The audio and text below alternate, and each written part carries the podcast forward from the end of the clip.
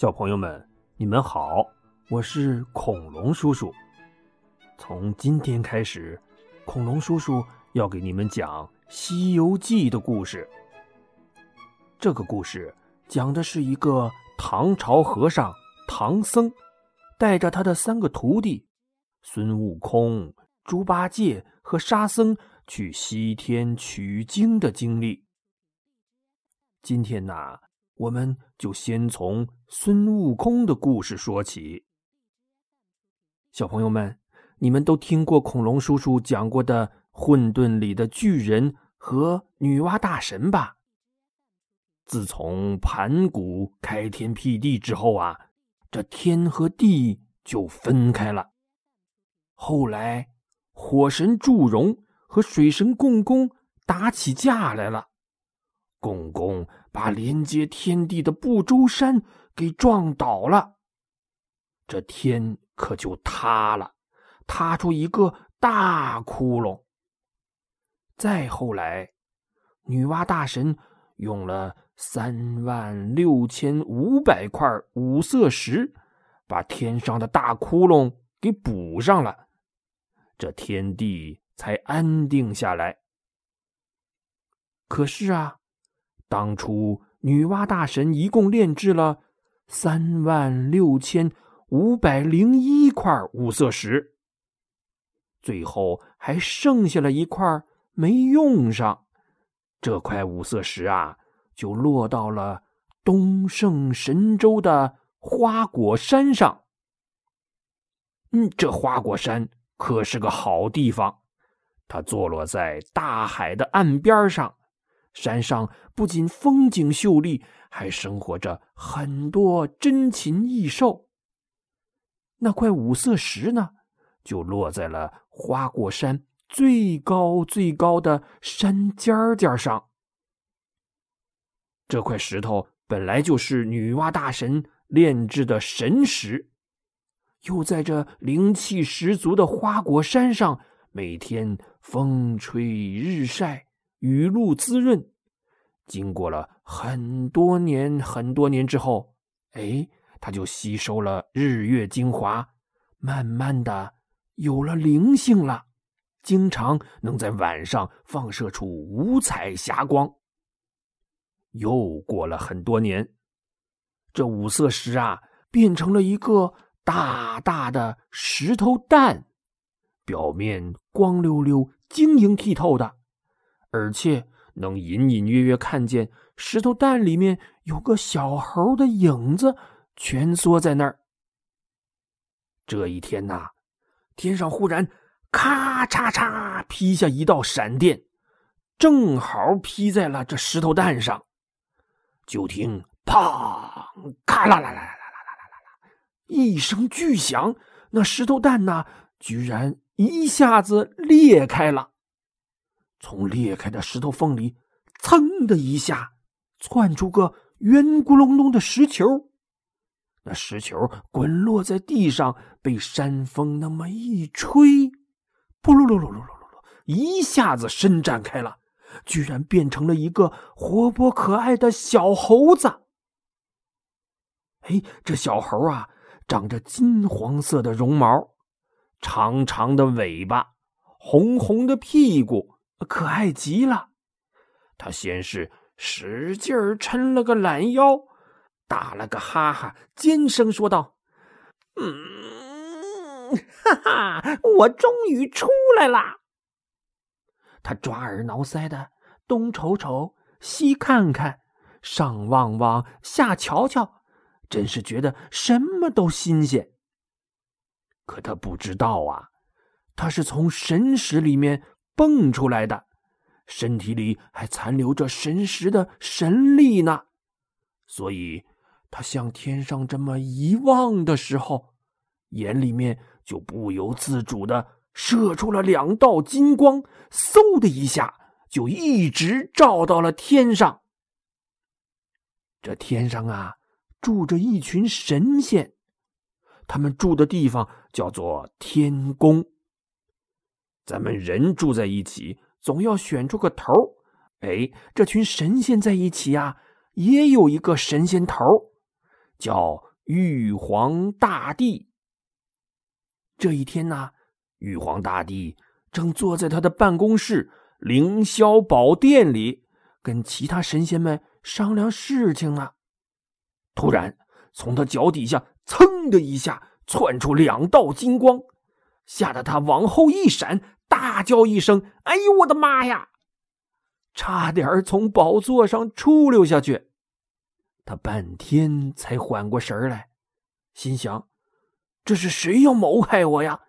还用这么高科技的激光枪？啊，不对，这两道金光是从下面照上来的，那是凡间，是地球上啊。于是他定了定神，吩咐一声：“千里眼、顺风耳，你们俩到南天门外查一查，是什么东西这么亮？”居然能照到天上来！两个神仙答应一声，遵旨，就向南天门外走去。这千里眼呐，长着一双大的不得了的眼睛，整个上半边脸都是眼睛，把鼻子和嘴挤得小小的。那顺风耳呢，长着一对。大的不得了的耳朵，扑闪扑闪的，像大象的耳朵一样。你可别看他俩长得怪模怪样的，他们可都是有特殊的本领。这千里眼呐，从天上就能看清楚地上的蚂蚁搬家呢；那顺风耳呢，他从天上就能听清楚地上的蛐蛐吵架呢。你们说他俩厉害不厉害？千里眼和顺风耳站在南天门外的云彩上，一个瞪大了眼睛向凡间四下观望，另一个拉长了耳朵向大地上侧耳倾听。没一会儿功夫啊，他俩就看得清清楚楚，听得明明白白了。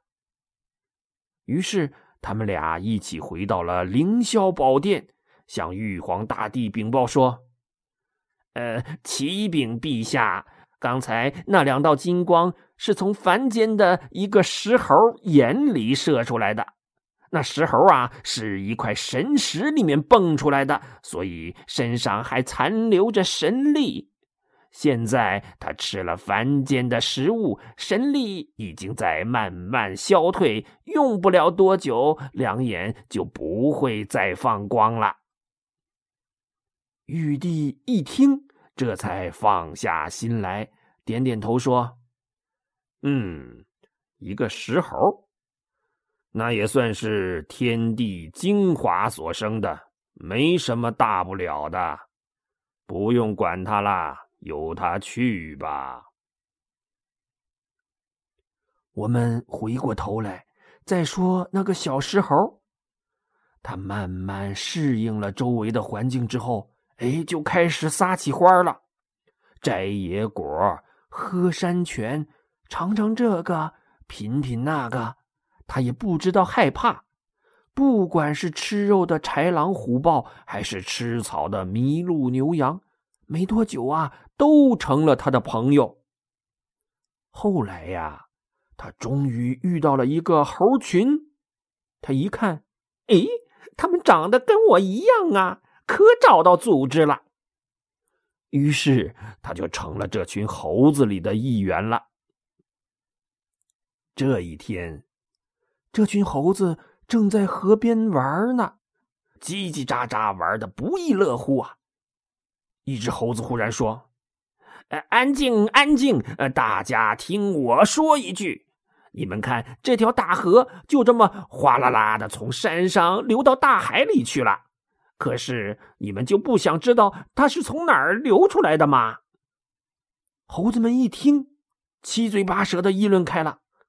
这个说：“是啊，是啊，我们只知道他往哪儿去，却不知道他是从哪儿来的。”那个说。呃，不如今天趁着高兴，我们去找一找这条河的源头吧。众猴子听了这话，频频点头，于是呼哨一声，就你拥我挤，推推搡搡的沿着河岸向山上跑去。他们跑到半山腰的时候，眼前呐被一面峭壁挡住了，一幅瀑布从峭壁上挂下来。砸在山脚的巨石上，发出震耳欲聋的巨响，哗！那水花四溅呐，在太阳下形成了一道美丽的彩虹。小朋友们，你们见过瀑布吗？这瀑布啊，就是河水从很高的山崖上落下来，像一个。大大的布帘子一样挂在峭壁上。原来猴子们看到的那条河是这条瀑布流下来形成的。猴子们不甘心，又吵吵闹闹的爬到山崖上，再一看，咦，这瀑布啊是从山崖的石头缝里喷出来的。这就是大河的源头了吧？不对，不对，这瀑布明明是从石头缝里流出来的，源头肯定在石头缝里。难不成你还想钻进去看看？嗯，我只是说说，我可不敢。这时，一只老猴子开口了：“呃，大伙儿听我说一句，既然我们都找到这儿了。”不如这样，呃，如果有谁能跳到这瀑布后面看个明白，又能安全的回来告诉大家里面到底是什么样子，我们就拜他为大王。你们觉得怎么样啊？好好，我同意。谁能进去就是大王。猴子们一下子都来劲儿了。可是啊。大家都是嘴上喊的欢，却没一个猴子敢跳进去的。就这么嚷了半天，忽然那个石猴站了出来，他大声说：“我去，我进去看看，你们可得说话算数啊！”石猴转身走到山崖边上，面对着那瀑布，他蹲下身子，瞅准了方向，闭上眼睛。一咬牙，一跺脚，噌的一下跳进了瀑布里。那瀑布的水呀，啪的一下重重的砸在他的身上。石猴心想：“哦，完喽！我这不是摔死，就得被淹死啊！”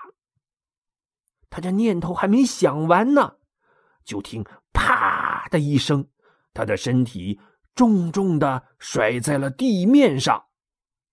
石猴咕噜噜就地打了个滚儿，龇牙咧嘴的站起身，睁开眼，这么一看呐，哎呀，这哪里还有水呀？自己明明站在一个石洞里，不远处有一架铁板桥，桥底有一股泉眼，那泉水呀，咕嘟咕嘟的喷涌在桥底的石头上，改变了方向。像喷泉一样倒挂着喷射出去，形成了瀑布，正好把石洞的洞口给遮住了。这把石猴高兴的抓耳挠腮的，他蹦蹦跳跳的走上铁板桥，边走边东张西望，仔细观瞧。哎，只见这个石洞里呀，有石桌、石凳、石床。还有石头做的锅碗瓢盆四周还种着梅花、竹子等等花花草草，哎，简直就是个小庄园呐！这石猴过了桥，发现石壁的正中央刻着一行大字：“花果山福地，水帘洞洞天。”啊，原来这里叫做水帘洞啊！好地方，好地方！把石猴高兴的上蹿下跳，抓耳挠腮的。他赶紧回到洞口，闭上眼睛，冲着瀑布纵身一跳，噌，哗啦啦啦啦啦，一下子又跳回了刚才的山崖上。石猴抖一抖湿漉漉的绒毛，哈哈一笑，说：“哈哈哈哈，大造化，大造化！”猴子们围上来，七嘴八舌的问：“呃，里面怎么样？水有多深呢？”石猴摆摆手说：“没水，没水，里面有座铁板桥，桥那边花花草草、锅碗瓢盆什么都有。那里面有多大？能装下我们吗？”里面宽敞的很呐，住我们千八百口的，绰绰有余。我们赶紧都进去吧，从此啊，我们就有家了，再不用每天风吹雨淋，受着老天爷的气了。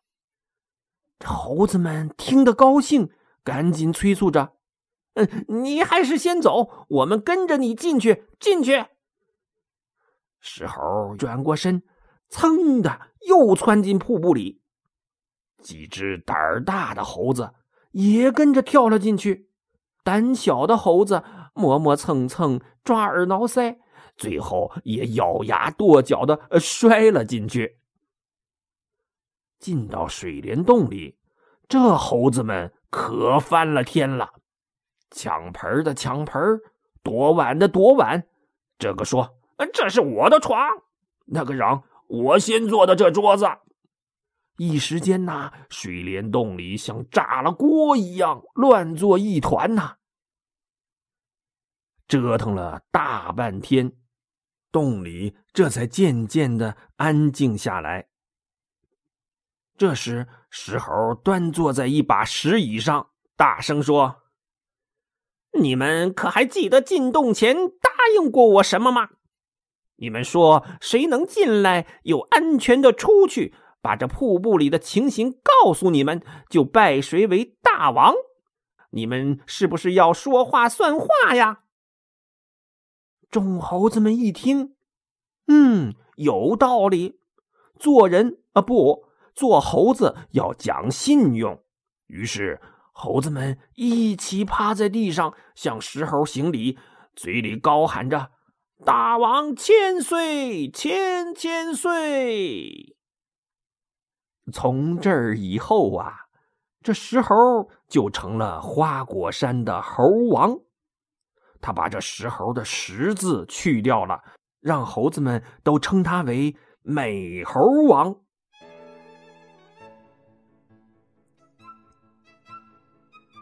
好，小朋友们，今天的故事我们就先讲到这里，下期节目再见。